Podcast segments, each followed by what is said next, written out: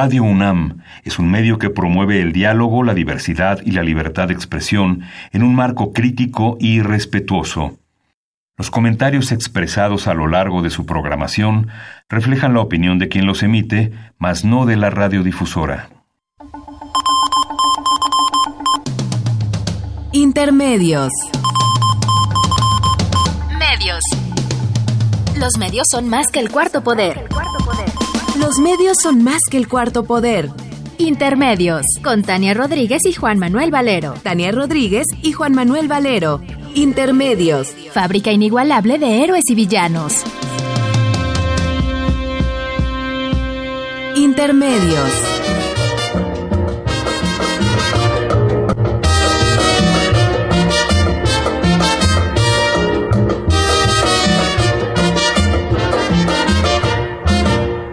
Le dio Borondongo, Borondongo le dio a Benavé.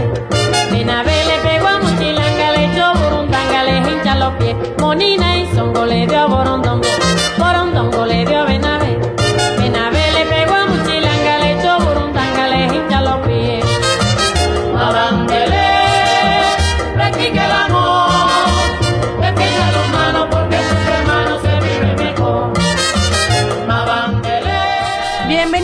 Intermedios, hoy jueves 13 de diciembre de 2018. Los saludamos Tania Rodríguez. Y Juan Manuel Valero, con muchísimo gusto de estar aquí en Radio UNAM.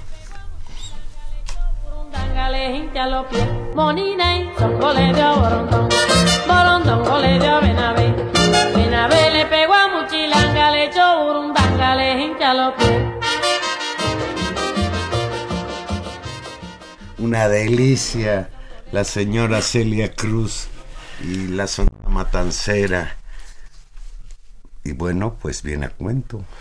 ¿Por qué? Porque Songo le dio a Borondongo porque y Borondongo le dio a Bernabé. López Obrador lleva 13 días en la presidencia y ya se peleó con todo el mundo. O más bien, todos también están defendiendo sus privilegios Hoy, el, y sus asuntos. hoy la bronca más fuerte es con el Poder Judicial.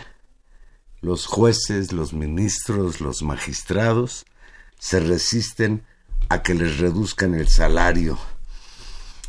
Y ayer Tania derogó la reforma educativa, o más bien lanzó la iniciativa de derogación, porque esto lo tiene que aprobar la Cámara de Diputados, una de las perlas más preciadas del régimen anterior. Seguro no tardará Aurelio Nuño en salir a la palestra y protestar por el estado de indefensión, entre comillas, en que quedan los niños. ¿Quién dices, Valero? ¿Aurelio qué? Nuño, ¿Cuál Aurelio Nuño? de veras está como desaparecido. No, ¿verdad? bueno. Unos que desaparecieron. Unos que desaparecieron y dudo Para bien la mayoría, ¿eh? La ¿no? verdad. Y como fin de fiesta, pues la polémica, por decirlo menos, en torno a la validación por parte del Tribunal Electoral del Poder Judicial de la Federación de las elecciones en Puebla, que es verdaderamente un escándalo a la luz de lo que fueron las pruebas que se presentaron sobre el desaseo, la corrupción que campeó en estos procesos electorales. Pero bueno, de eso hablaremos más adelante. Pues la semana pasada, y lo dijimos aquí, el llamado Frente Opositor al gobierno de Andrés Manuel López Obrador, integrado por senadores del PRI, el PAN, el Partido de la Revolución Democrática y Movimiento Ciudadano, presentó una acción de inconstitucionalidad contra la Ley Federal de Remuneraciones de los Servicios Públicos para que se mantengan los millonarios sueldos de los integrantes del Poder Judicial. Esta ley, aprobada por el Congreso, ordena que ningún servidor público de México podrá ganar más que el presidente de la República, lo que incluye a los integrantes del Poder Judicial, que gozan de sueldos y prestaciones de hasta por 600 mil pesos mensuales, como los miembros de la Suprema Corte de Justicia de la Nación. Pues el viernes pasado, en un ejercicio ahí sí literal de ser juez y parte, la Corte acogió la demanda de inconstitucionalidad y ordenó ni más ni menos Juan Manuel suspender la ley que recorta los salarios a los funcionarios. La Corte ordena suspender la aplicación que impide que los funcionarios ganen más que el presidente eh, para que los diputados hagan el presupuesto de egresos de 2019 como lo hicieron en 2018. Ese es un tema central, era un momento muy importante. Lo que a mí me preocupa mucho es que ahora los jueces, y escuchaba yo ahora al presidente de, de, la, de la Suprema Corte de Justicia de la Nación, el señor Aguilar, que daba su informe por los cuatro años, por cierto, informe en el que estuvo presente López Obrador, pese a la controversia que hay. Y señalaba él, pues, que por lo que abogan es por la autonomía de ese órgano, de ese poder. Y yo estoy de acuerdo que el Poder Judicial debe tener autonomía, pero la autonomía entendida como la capacidad que va a tener de tener toda la libertad de atender a los juicios, las demandas, el castigo a los delincuentes, etcétera. No la autonomía de subirse el sueldo. No, a la autonomía de subirse el sueldo, porque además está en la Constitución, hay un artículo específico que señala que en los Estados Unidos mexicanos ni nadie puede ganar, nadie que trabaja en el servicio público puede ganar más que el presidente de la República. el, el ministro Alberto Pérez Dayán admitió a trámite el viernes pasado la acción de inconstitucionalidad interpuesta por los senadores de oposición, quienes alegan que esta ley violenta la división de poderes.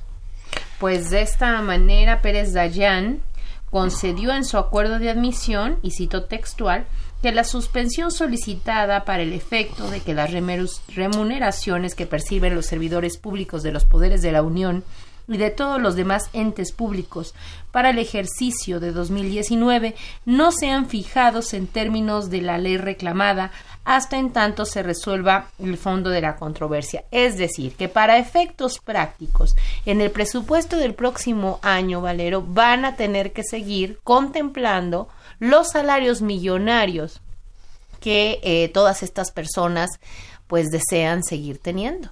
Bueno, esto porque él ya le dio entrada a esta controversia y, creo que por haberle dado entrada se suspende eh, la posibilidad de que esa ley eh, se cumpla. Sin embargo, todavía falta que el Pleno de la Suprema Corte de Justicia de la Nación se pronuncie en torno a esta, a esta acción.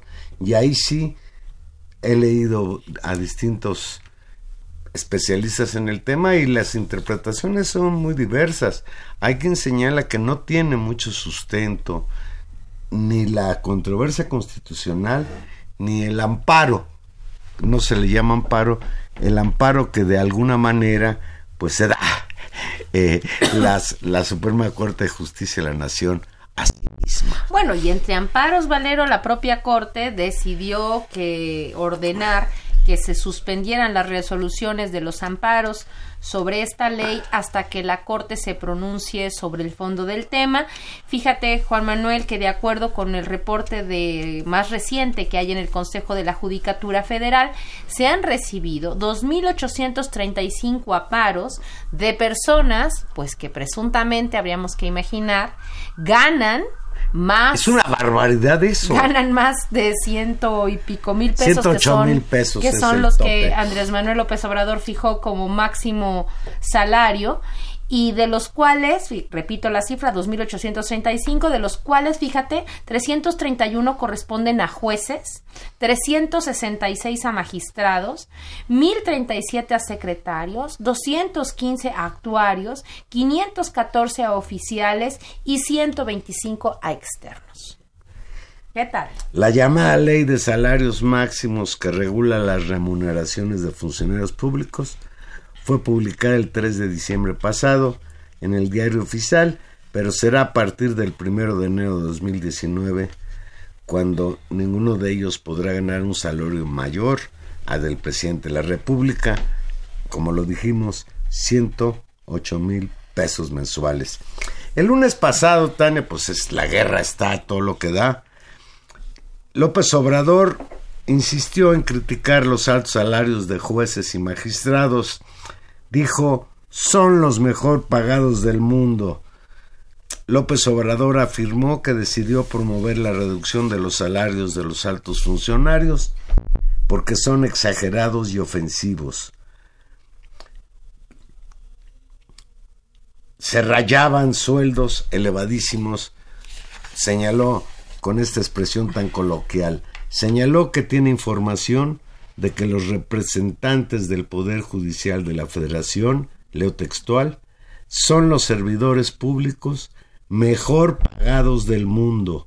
Solamente Donald Trump, el presidente de Estados Unidos, gana más que el presidente don Luis María Aguilar Morales, con todo respeto, de la Suprema Corte. Y siguió Juan Manuel, dijo, dicen que no es cierto que ganen 600 mil pesos mensuales los ministros, siguió el presidente López Obrador, tengo la información, es cosa de verla en el presupuesto, son 7 millones al año en sueldo bruto, más otras prestaciones que no están ahí indicadas.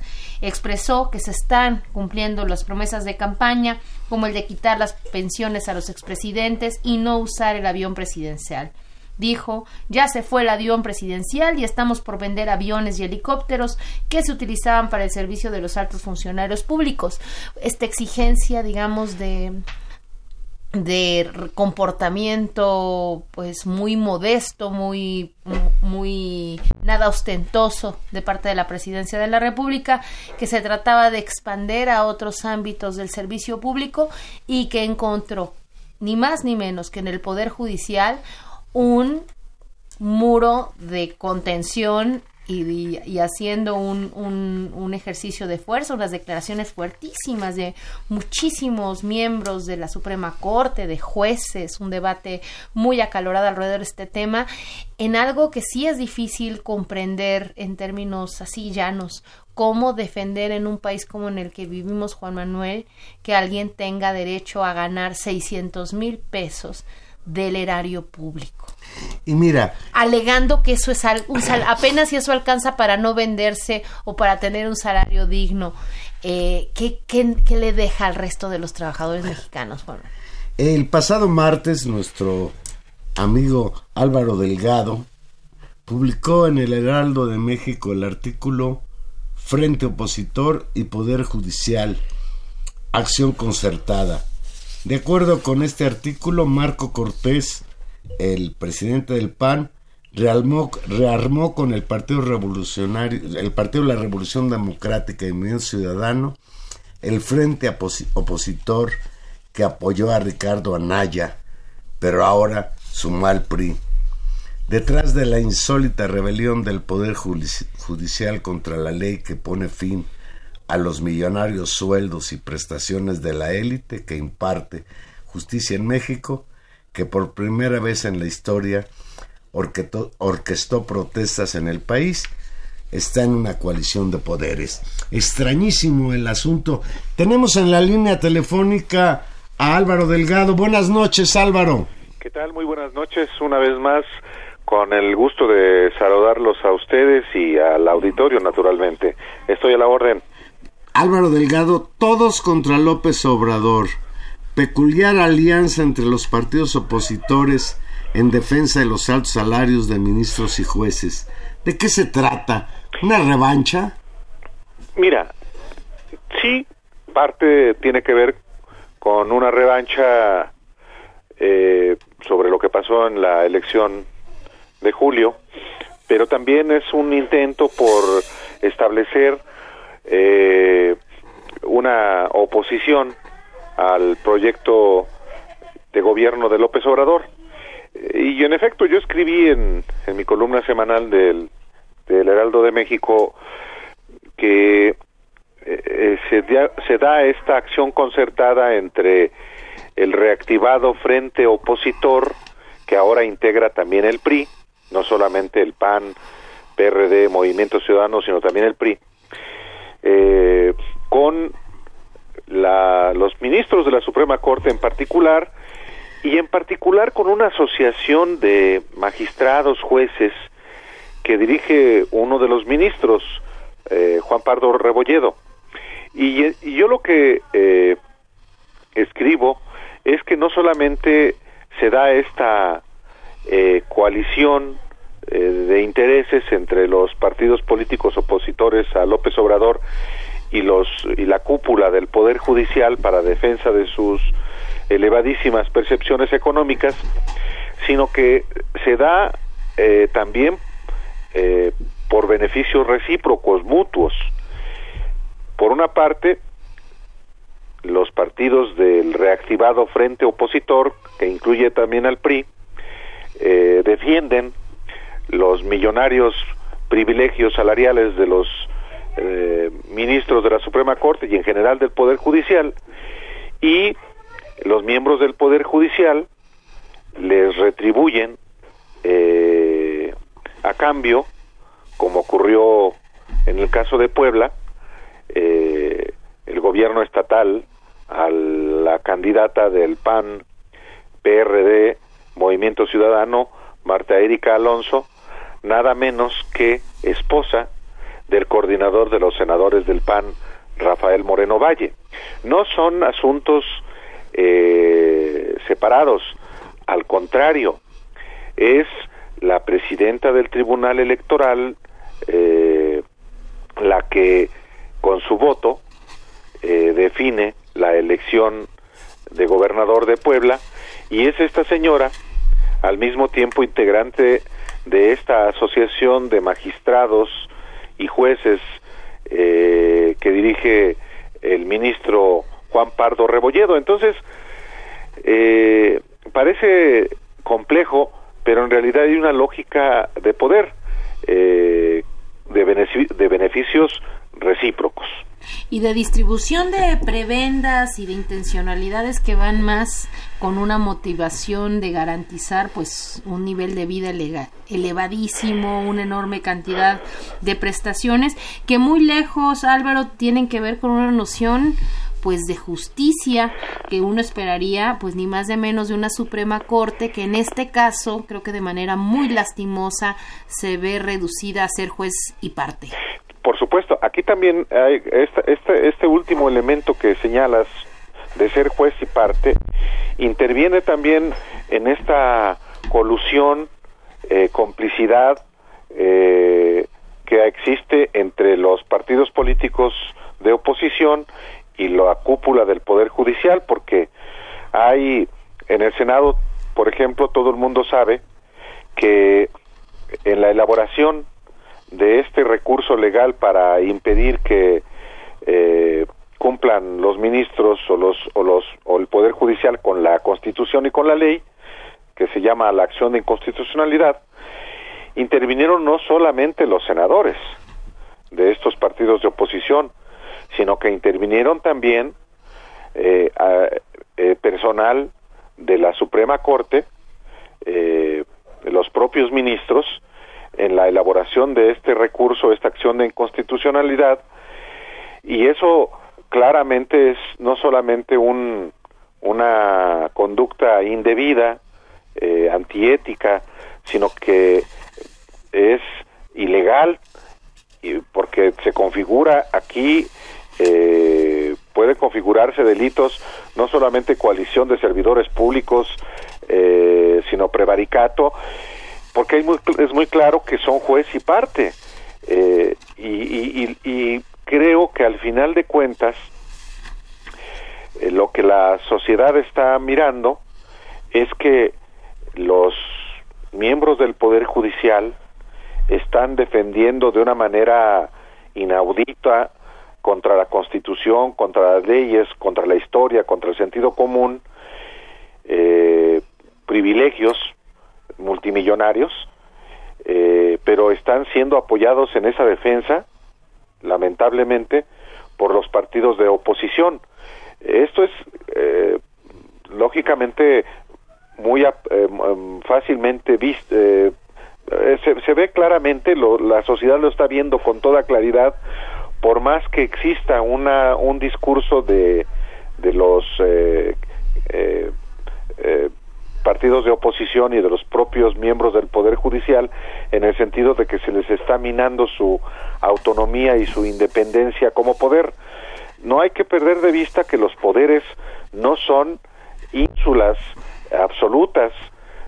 La, la división de poderes no solamente eh, que, eh, se define la Constitución con ámbitos de competencia eh, para cada uno, también es el equilibrio. Un poder controla al otro o dos poderes controlan al tercero. Esto no, no había ocurrido en México por una razón muy simple, porque la Suprema Corte estaba subordinada absolutamente al presidente de la República. Y hoy un poco, y él, hoy se sublevan, pues porque los integrantes de los de la Suprema Corte de Justicia de la Nación fueron colocados eh, ahí por Felipe Calderón, por Enrique Peña Nieto, por eh, Fox una parte. Entonces, bueno, el último en el fondo es que defiende privilegios, naturalmente. El último nombramiento, el de Medina Mora, pues es, es, un regalo de Peña Nieto. Aquí hay una cuestión importante, Álvaro. Sí son tres poderes, pero el poder legislativo lo elige el pueblo en elecciones. A los senadores y diputados lo elige el pueblo en votaciones. En cambio, los jueces y la Suprema Corte de Justicia no pasan por el voto popular y creo que esta es una anomalía democrática en México. No necesariamente, porque justamente eh, el Poder Judicial tiene una, tiene una característica, es un poder especializado y, y, y, y, sobre todo los que son impartidores de justicia, no el personal necesariamente. Eh, tiene sus propias características en México y en el mundo y a, y a lo largo de la historia.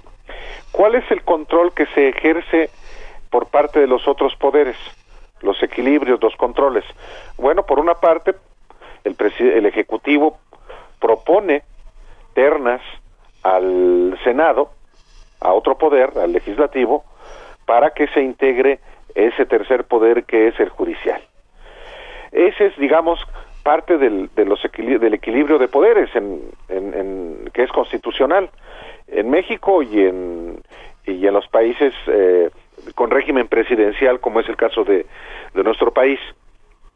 Hay efectivamente quien cree que deben ser elegidos por voto popular los, los integrantes de este poder, sean jueces, magistrados y los ministros, pero también, por ejemplo, el Consejo de la Judicatura, que es el órgano del Poder Judicial encargado de los aspectos administrativos. La verdad de las cosas es que lo que em, me parece que es no solamente necesario, sino urgente, es que existan eh, eh, a, cabalidad los equilibrios y los controles en que existen en toda democracia constitucional. Hay también la idea de que pueda desaparecer la Suprema Corte y constituirse un tribunal constitucional.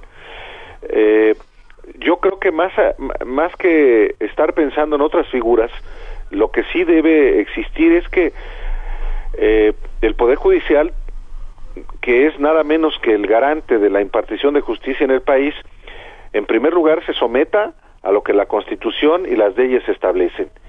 Y en el caso de lo, del, del, del, diferendo que hoy está en curso, pues es que la, la Corte, el Poder Judicial, está contraviniendo la, lo que la Constitución establece en, en cuanto a los salarios.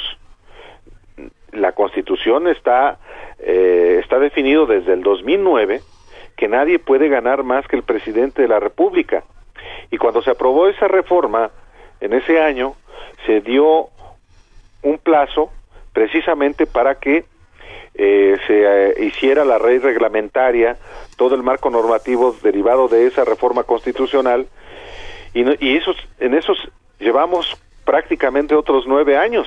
Entonces, todo el mundo se hace tonto, todo el mundo simula y, y, es el caso que hoy que se está exigiendo sencillamente el cumplimiento de la Constitución, se alega que se está vulnerando la independencia y la autonomía que nunca habían realmente ejercido los, los jueces y de manera particular la cúpula del Poder Judicial que es la Suprema Corte.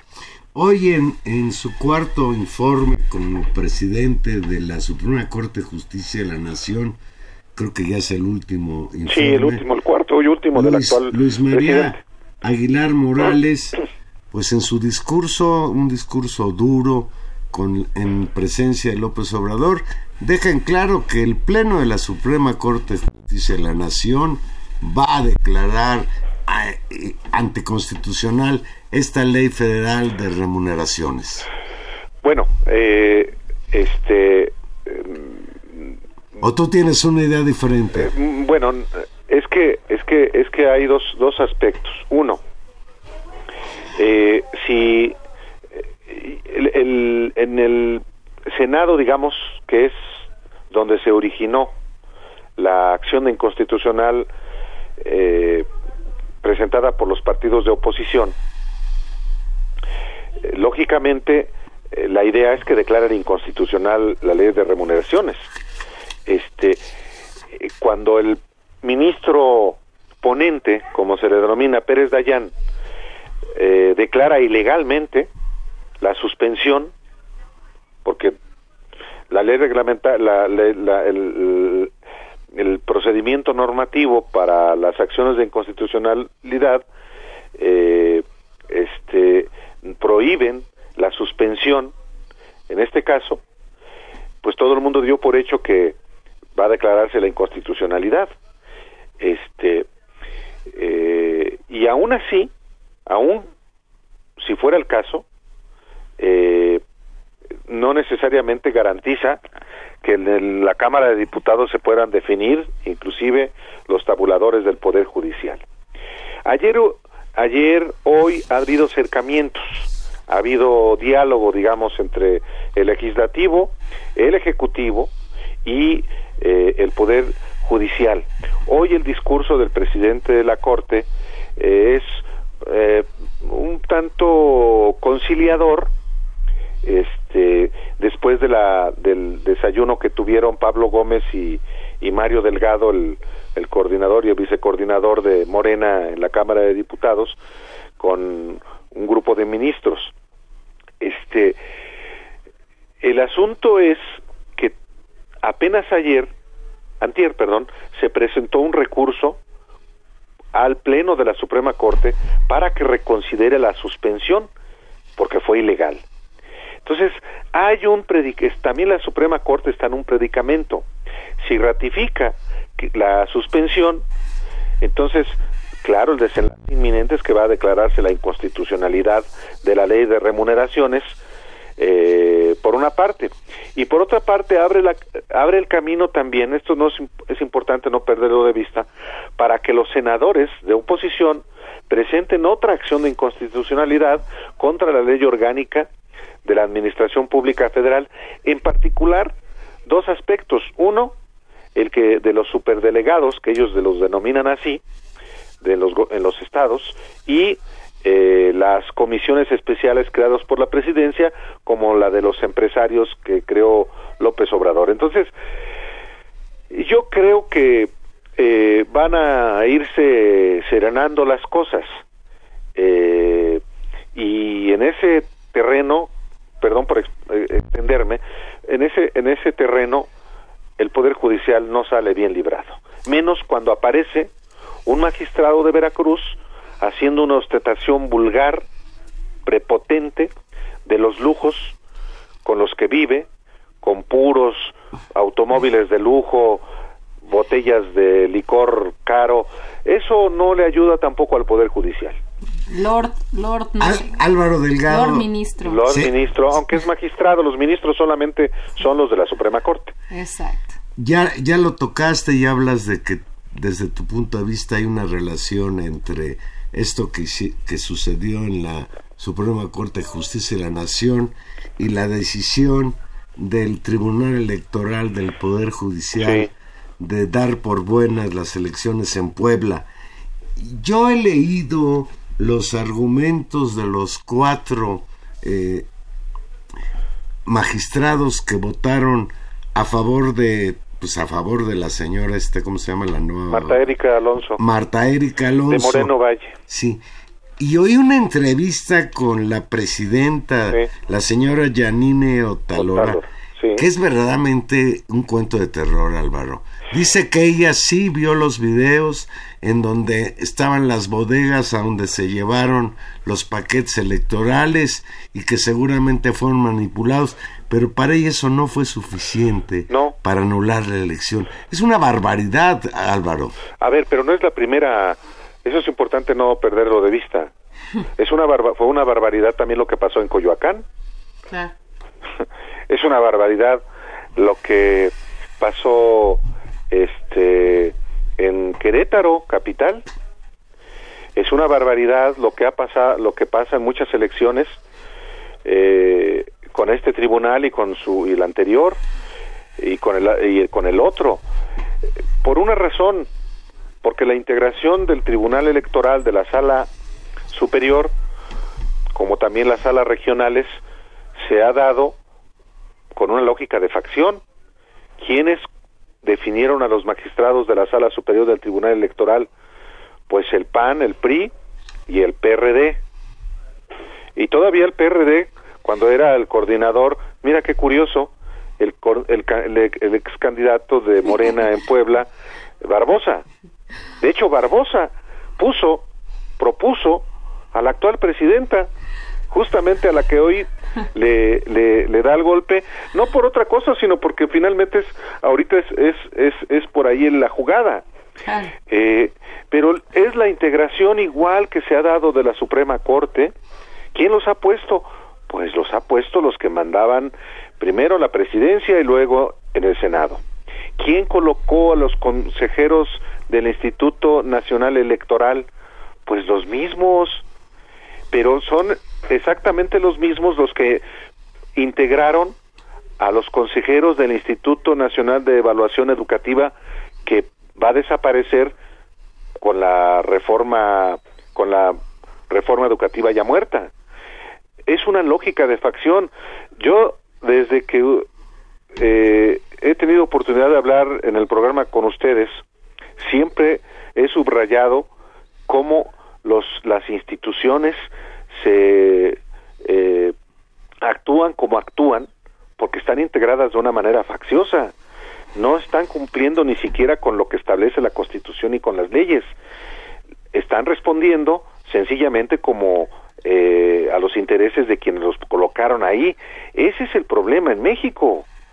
Eh, hay, por ejemplo, eh, críticas a la terna que presentó López Obrador para, para el ministro que va a sustituir a Cosío. En efecto, hay dos militantes de Morena y hay un eh, miembro del Poder Judicial que fue que presidió el Poder Judicial en la Ciudad de México, eh, Alcántara Carranca, eh, y bueno, es que quiere hacer lo mismo.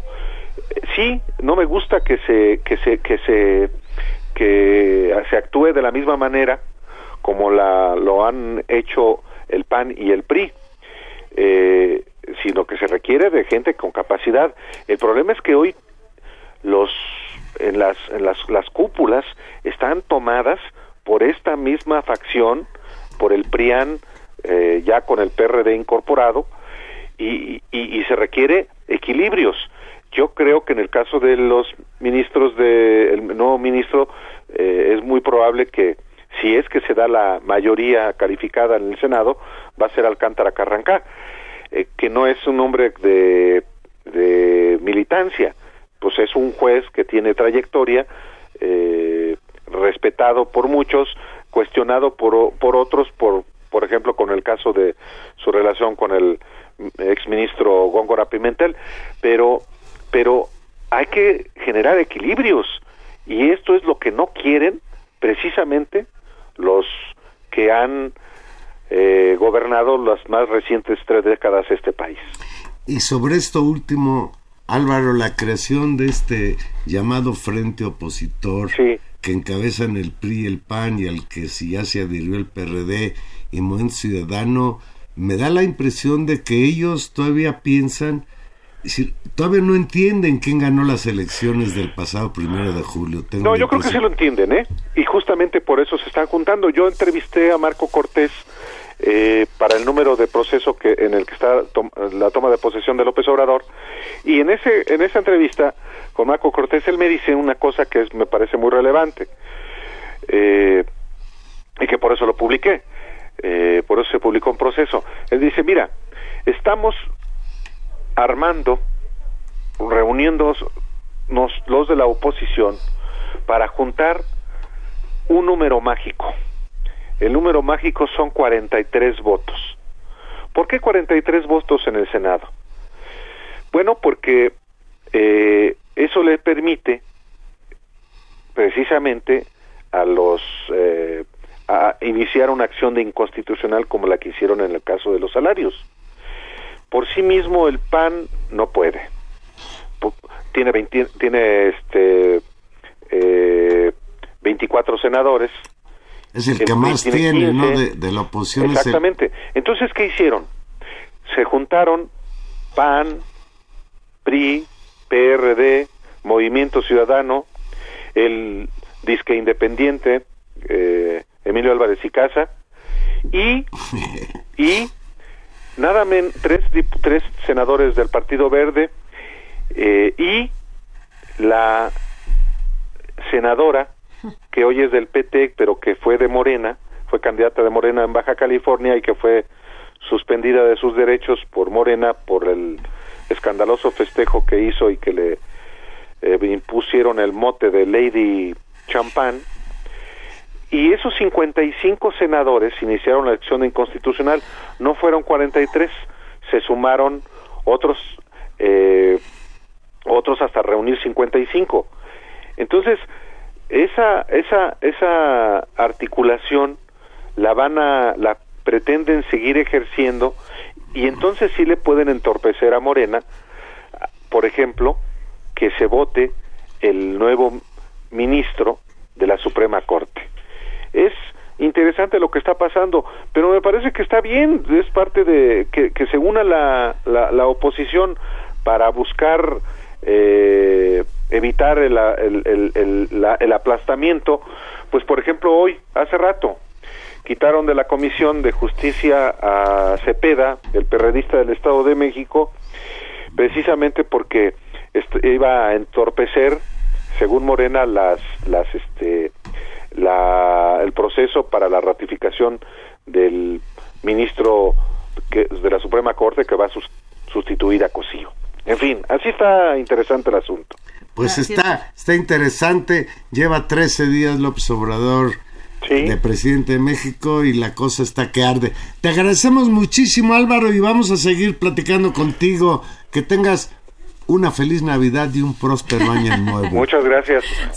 igualmente a ustedes, igualmente al auditorio. muy buenas noches. gracias, Álvaro, querido. Álvaro Delgado, un excelente periodista colaborador de la revista Proceso y articulista en el Heraldo de México. Vamos a hacer una pequeña pausa y aquí regresamos. Recuerde que estamos en vivo y usted se puede comunicar con nosotros 5536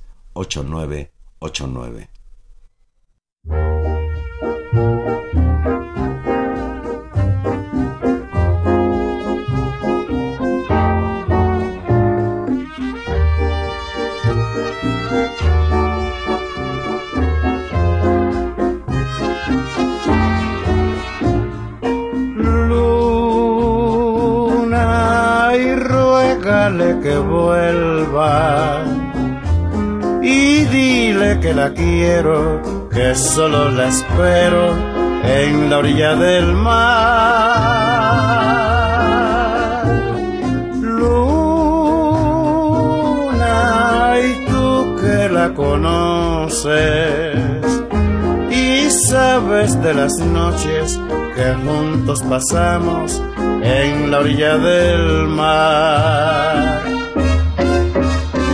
Recuerdos muy tristes me quedan al verte en la noche alumbrar.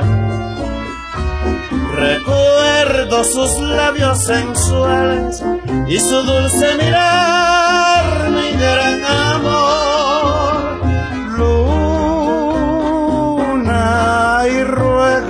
que vuelva y dile que la quiero que solo la espero en la orilla del mar.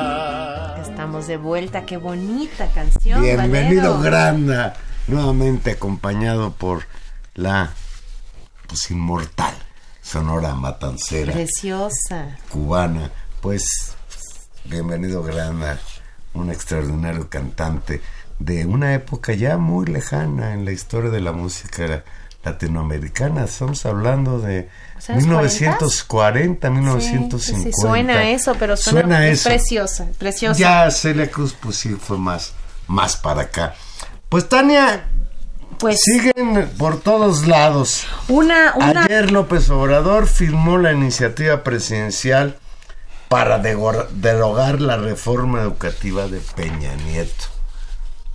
Tómala. no, esta Una es perla del gobierno de Peña Nieto, cómo la defendieron él y su secretario de Educación, el señor Aurelio Nuño, que luego se convirtió en jefe de campaña del candidato del PRIMID. Y pues ahora López Obrador ya lanzó la iniciativa. deja Para, para esta reforma sí se necesita una mayoría calificada. Vamos a ver cómo tratan a esta derogación en la Cámara de Diputados y Senadores. una reforma educativa que como tú dices fue una de las de las grandes reformas del sexenio de Peña Nieto anunciada con bombo y platillo como parte del Pacto por México y que no solamente fue apoyada por, digo, fue apoyadísima y operada por Enrique Peña Nieto, pero fundamentalmente exigida, puesta en escena y muy eh, de manera muy importante pues por todo este conglomerado de grupos y de intereses alrededor pues de eh, mexicanos primero Claudio recordarás González de Claudio Tres. González eh, de aquel eh, recordaremos el, los eh, la genealogía de esta reforma, incluso si uno piensa el documental este de Carlos Loret de Mola, ¿te acuerdas?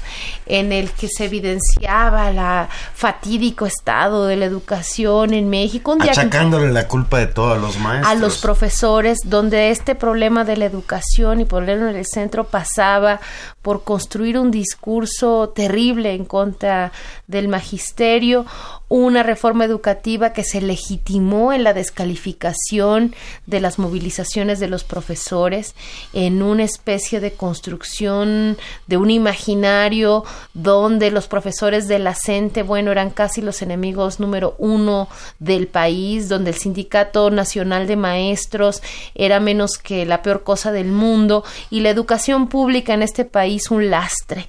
Todas esas esos imaginarios se pusieron en juego durante muchos muchos años Juan Manuel y se terminó por lograr no sin resistencias, no sin una lucha fuertísima en muchos niveles la reforma educativa que fue impugnada desde el día uno de su aplicación, no solamente por los opositores históricos, la CENTE, sino incluso por amplios sectores del sindicato, del CENTE y de maestros en general que veían en esta reforma eh, pues una amenaza a su estabilidad laboral, una falsedad con respecto a los cambios en términos realmente pedagógicos, didácticos, de contenidos y fu- fundamentalmente una sanción eh, laboral Pues y un se- control laboral. Se llegaba a decir incluso que no era una reforma educativa, sino era una reforma laboral, que incluso la evaluación, uno de los problemas más polémicos, pues se implementó para,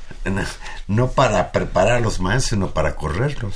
Y la otra cosa, eh, y que era es parcialmente, que sí hay, aunque, aunque no haya un gran trabajo pedagógico, sí la reforma educativa desde hace muchos años, la visión que desde el gobierno hay sobre la educación pública, particularmente sobre la educación primaria, secundaria, sobre la propia formación de maestros, sí tiene un un imaginario de lo que debería de ser, de lo que está mal y de los valores que deberían ponerse ahí. O sea, cosas tan terribles como que a los niños eh, les quitan clases de historia para mejor poner clases de educación eh, financiera, ¿no? Eh, reducciones de materias de, de- de currícula, reorganizaciones, eh, la propia forma de la gestión de las escuelas. Es decir, una, una reforma de largo aliento con una agenda neoliberal eh, muy fuerte donde todo el tema de la educación es medible, sopesable y transformable en indicadores cuantificados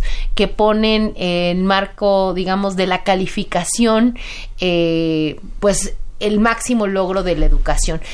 Eso creo que es lo que hoy recibe un golpe brutal con un mandato muy fuerte López Obrador y bueno, tendremos que observar con mucho detalle, es un, proyecto de reforma grande que habrá que leer con cuidado y discutirlo, pero sin lugar a dudas es un, es un giro eh, y es un golpe a, esta, a este discurso que por muchos, muchos años, Juan Manuel, por lo menos desde Cedillo, desde Cedillo se viene construyendo en este país. Pues la iniciativa de López Obrador presentada ayer, que es una reforma a la reforma educativa aprobada el sexenio pasado, eh, plantea entre sus novedades el regreso a su plaza de los maestros que fueron cesados por la evaluación, también un nuevo sistema de carrera magisterial y la desaparición del Instituto Nacional para la Evaluación de la Educación, que será sustituido por el Instituto Nacional para la Revaloración del Magisterio, instancia que medirá resultados y certificará aptitudes sin orientación punitiva.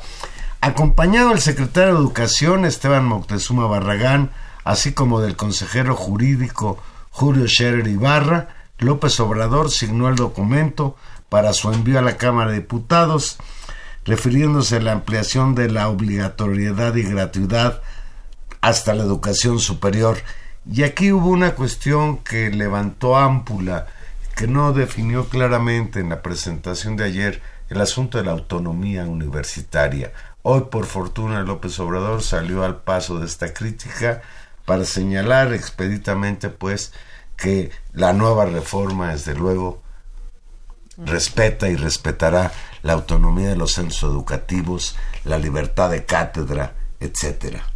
El mandatario celebró que la propuesta eh, se construyó en consenso con padres de familia y con maestros y claramente en un guiño pues muy importante en el que dijo compromiso cumplido maestros pues un claro mensaje un, triunfo para los maestros independientemente de que sean del CENTE o de la Por supuesto, es decir, eh, toda una serie de agendas que no solamente van en, el sentido de la reforma de la organización, de la concepción de la educación, sino en este caso una, una atención a demandas estrictamente laborales como la reinstalación de los profesores en sus plazas. Y yo aquí quisiera hacer un paréntesis. Yo creo que esta reforma es en mucho mérito de los maestros y de la lucha que dieron de resistencia el sexenio pasado a pesar del linchamiento mediático que sufrieron, a pesar de algunos errores en la manera de expresar sus demandas, pero sí creo que hoy es un triunfo también del magisterio y yo pienso pues que es halagüeño porque es una manera de cumplir con una de las pues promesas de campaña más significativas de López Obrador cuando candidato. Muy interesante, Juan Manuel, la abrogación, pues con esta, con esta nueva ley, pues se suspenden, bueno, más bien se abrogan las leyes secundarias, particularmente dos que son muy importantes. Una, la del servicio profesional docente, eh, que era uno de los, digamos, de las grandes invenciones o de las cuestiones aprobadas el sexenio pasado y el otro que es todavía más más fuerte es la del cambio del Instituto Nacional para la Evaluación de la Educación, que había sido como el no va más del punto de llegada del cambio y de la discusión sobre la educación en México. Este cambio de un Instituto Nacional para la Evaluación de la Educación en un Instituto Nacional para la Revalorización del Magisterio tiene que ver, Juan Manuel, me parece, con con una atención a esto que yo señalaba hace un momento, esta especie de que toda la discusión sobre la educación y sus cambios se justificó en un imaginario de un maestro, del maestro como un casi como un actor corrupto, eh, eh, terrible, flojo, malo y que y que fue muy lastimoso y que creo que socialmente es es, es muy grave y que se recompone con ese nombre extrañísimo que yo no termino de saber si me gusta, entiendo la intencionalidad política y habrá que detenerse, sin embargo, con cuidado en el diagnóstico correcto que se hace de la política educativa, habrá que valorar muy bien el desarrollo de nuevos planes curriculares, las estrategias, digamos, que se seguirán para recomponer y atender un ámbito que sin lugar a dudas es central en el país, creo que en esto todos estamos de acuerdo, que es la educación pública la redacción la nueva redacción del artículo tercero constitucional indica que en los niños y jóvenes radica el interés supremo de la impartición de educación por parte del Estado. La iniciativa también subraya que se dará atención prioritaria a las escuelas normales y a las instituciones de educación superior formadoras de maestros, y los planes de estudio deberán fortalecer los valores, e incluir contenidos de historia, geografía, cultura, lenguas originarias, música, deporte y artes, entre otras. Pues, pues se viene una nueva guerra. Una gran discusión. Ojalá no sea una guerra, ojalá sea una gran discusión en pos de un tema central que es la educación. Y mientras tanto, Juan Manuel, yo creo que está para más bien para para una guerra, no una guerra, pero sí una resistencia pues muy tenaz que habían hecho los maestros. Los artículos transitorios de esta legislación señalan que lo que se elaboran las nuevas leyes secundarias en la materia quedarían suspendidas la aplicación de cualquier evolución, evaluación a los maestros, así como cualquier efecto sobre la permanencia en el empleo que derive de las citadas pruebas, lo cual, pues, insisto, era una demanda histórica de las eh, organizaciones gremiales de los maestros. El proyecto, y aquí es donde también vendrá una discusión interesantísima, incluye un enfoque humanista que garantiza la implementación del civismo, la educación artística, que no figuran en la ley vigente y que se incorporan como materias importantes de la formación. Vamos a ver a dónde alcanza esta discusión, Juan Manuel, y ojalá haya la disposición eh, de hacerlo y las cosas buenas, las pocas tal vez, o alguna de los diagnósticos positivos que también estaban en el problema de la educación, por ejemplo, como el tema de la asignación de plazas, de la mejora, la distribución, de que no haya clientelismos, compadrazgos, corporativismo en la asignación de plazas docentes y que estas estén asociadas al mérito, a la formación, al trabajo, eh, pues continúen y no y se recuperen cuestiones digamos del trabajo pedagógico docente del vínculo de la diferenciación enorme entre las distintas regiones del país eh, desdibujar y volver a fortalecer y redignificar la imagen del profesor de las profesoras y por supuesto darle un empuje enorme a la educación pública como una educación digna eh, a la cual todos deberíamos defender. Y es interesante también pues reconocer que pues López Obrador cuando se equivoca pues cambia la situación. Ayer tras la presentación de la iniciativa y de que ésta se hiciera pública, la redacción de la misma alarmó a rectores de universidades públicas y a diferentes actores políticos por no, no incluir la definición de autonomía. Hoy López Obrador ofreció cambiar la redacción de la reforma educativa para garantizar la autonomía. Leo textual, no, no, no, no hay intención en ese sentido. Es más, para que no se use de pretexto y de excusa y se quiera combatir nuestra iniciativa, si es necesario estamos dispuestos a que se agregue lo de la autonomía.